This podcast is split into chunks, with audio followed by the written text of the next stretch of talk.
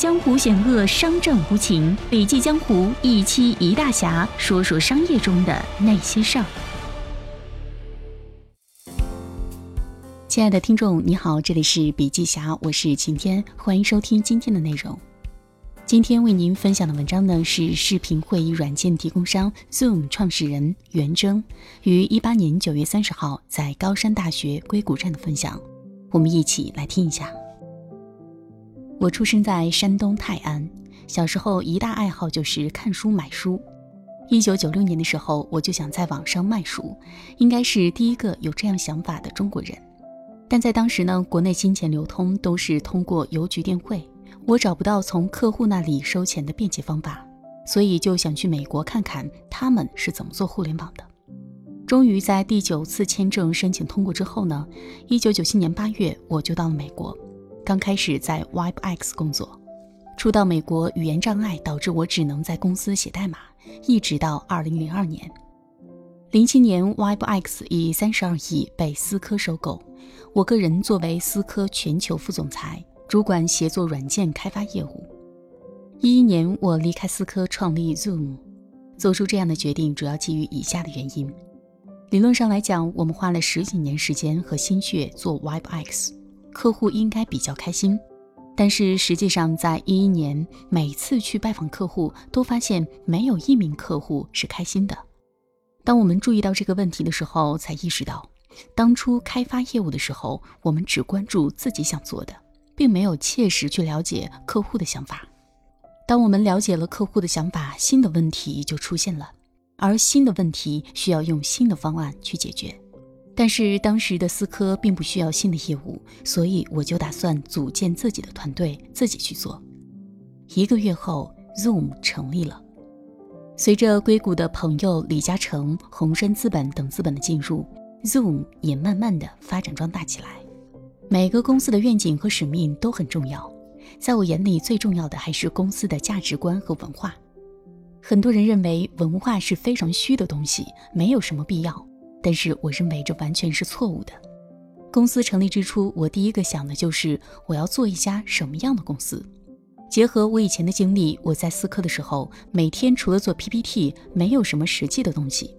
想做新的项目也做不了，工作很轻松，但是感觉很无趣。所以我想好自己要做的公司应该是那种每天早上起来第一件事情就是很想去上班的公司。我们公司的文化就是传递快乐，让大家都高兴。我作为 CEO 要努力让员工高兴，员工高兴了就会想办法让客户高兴，客户高兴了我就会高兴，我高兴了就会再想办法让员工高兴，就是这样良性的循环，简单又高效。客户高兴了，公司就可以活下来。到了一定的年龄，就会慢慢的懂得，让别人幸福，就能得到真心的幸福。这种幸福不像是有多少钱、有多少权，这种幸福是持续的、长久的。我们公司的价值观也很有趣，就一个词：care，关心。我们就是要做简化。一个公司最怕的就是越做大越复杂。我们的关心有五层的意思。关心社区，关心公司，关心客户，关心同事，关心自己。公司的愿景和使命会一直变化，但是公司的文化和价值观从成立的第一天就要定下来，一直不变。要天天讲，月月讲，重复强调，一直秉承下去。那么接下来来说一说，如何才能做出正确的决定呢？做决定之前，一定要先弄清楚问题的本质是什么。这不仅是对公司领导层的要求，更是对每一个员工的要求。我们工作中经常遇到这样的问题，那就是开会半小时一直在讨论方案，散会之后发现什么都没有讨论出来，时间都白费了。Zoom 的做法就是首先把问题搞清楚，其次是花更多的时间和精力查问题的本质。接下来的问题是我们如何花钱呢？当投资人投资我们，不管是十亿还是二十亿，对于 CEO 来讲，都不能把它当做是钱，而应该当成是投资人对公司的一种信任。当成钱很快就会花完了，而当成信任，则会想到要给投资人一个好的回报。公司早期的时候，杨致远投资了我们。有一次，我和杨致远还有另外两个投资人一起吃饭，吃了一顿比较贵的寿司。当时我就想，他们是投资人，肯定不能让他们掏钱，所以最后那顿饭是我自己花钱请的。有的人说，其实用公司的卡刷一下也可以，但是我认为这样不行，这个钱不应该由公司来花。因为投资人给公司的每一分钱都应该要明确的知道花在了哪里，花的有没有作用。公司做到一定程度后，很多 CEO 容易混淆公司和自己的钱，但其实这个应该要很清晰的区分开。每花一笔钱都应该要问问自己，这个钱是由公司掏还是自己掏，一定要搞得清清楚楚。如果作为 CEO 从一件小事上都不注意的话，公司的其他员工就会效仿。慢慢的，整个公司的风气就会非常不好，很多钱在不知不觉中就浪费掉了。在我们公司，两千元以上的花销我都会亲自把关，通过每天签支票，了解公司的钱花在什么地方，为什么有的部门花的多，有的部门支出少等这些问题，能让我很好的了解公司正在进行的各项活动。当然，这个签字把关并不会让公司的运行变得复杂，我们的机制都是最简化的。任何一项材料签字都不会超过两个人，充分信任各个部门主管和负责人。那么公司需要什么样的领导呢？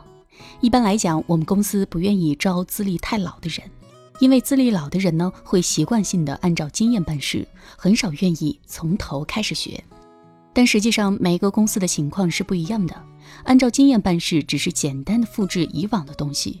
在一个新的环境中，很容易出错，这往往是非常危险的。因此呢，我们希望招的是有潜力的人。这样的人，我们希望他能朝以下四个方面发展：第一是要懂产品；第二，每天要想着怎么样让客户满意；第三，以销售为主导；第四，用数据驱动做决策。最后，我们聊聊招人的策略。对于招人呢，我们用的是一个笨办法，就是让现有的员工推荐。我们深信人以类聚，物以群分。优秀的人身边呢，也会聚集一群优秀的人。我们公司基本上百分之六十的员工都是靠推荐而来的，这为我们节省了很多的精力。一般招人的时候，我首先会问的一个问题就是：最近看了什么书？如果有人回答说这两年太忙了，没有时间看书，那基本上呢，我不太会跟他聊下去。在我看来，看书是一个学习的过程。我的员工给自己买书，给家里所有人买书，公司都会全部报销。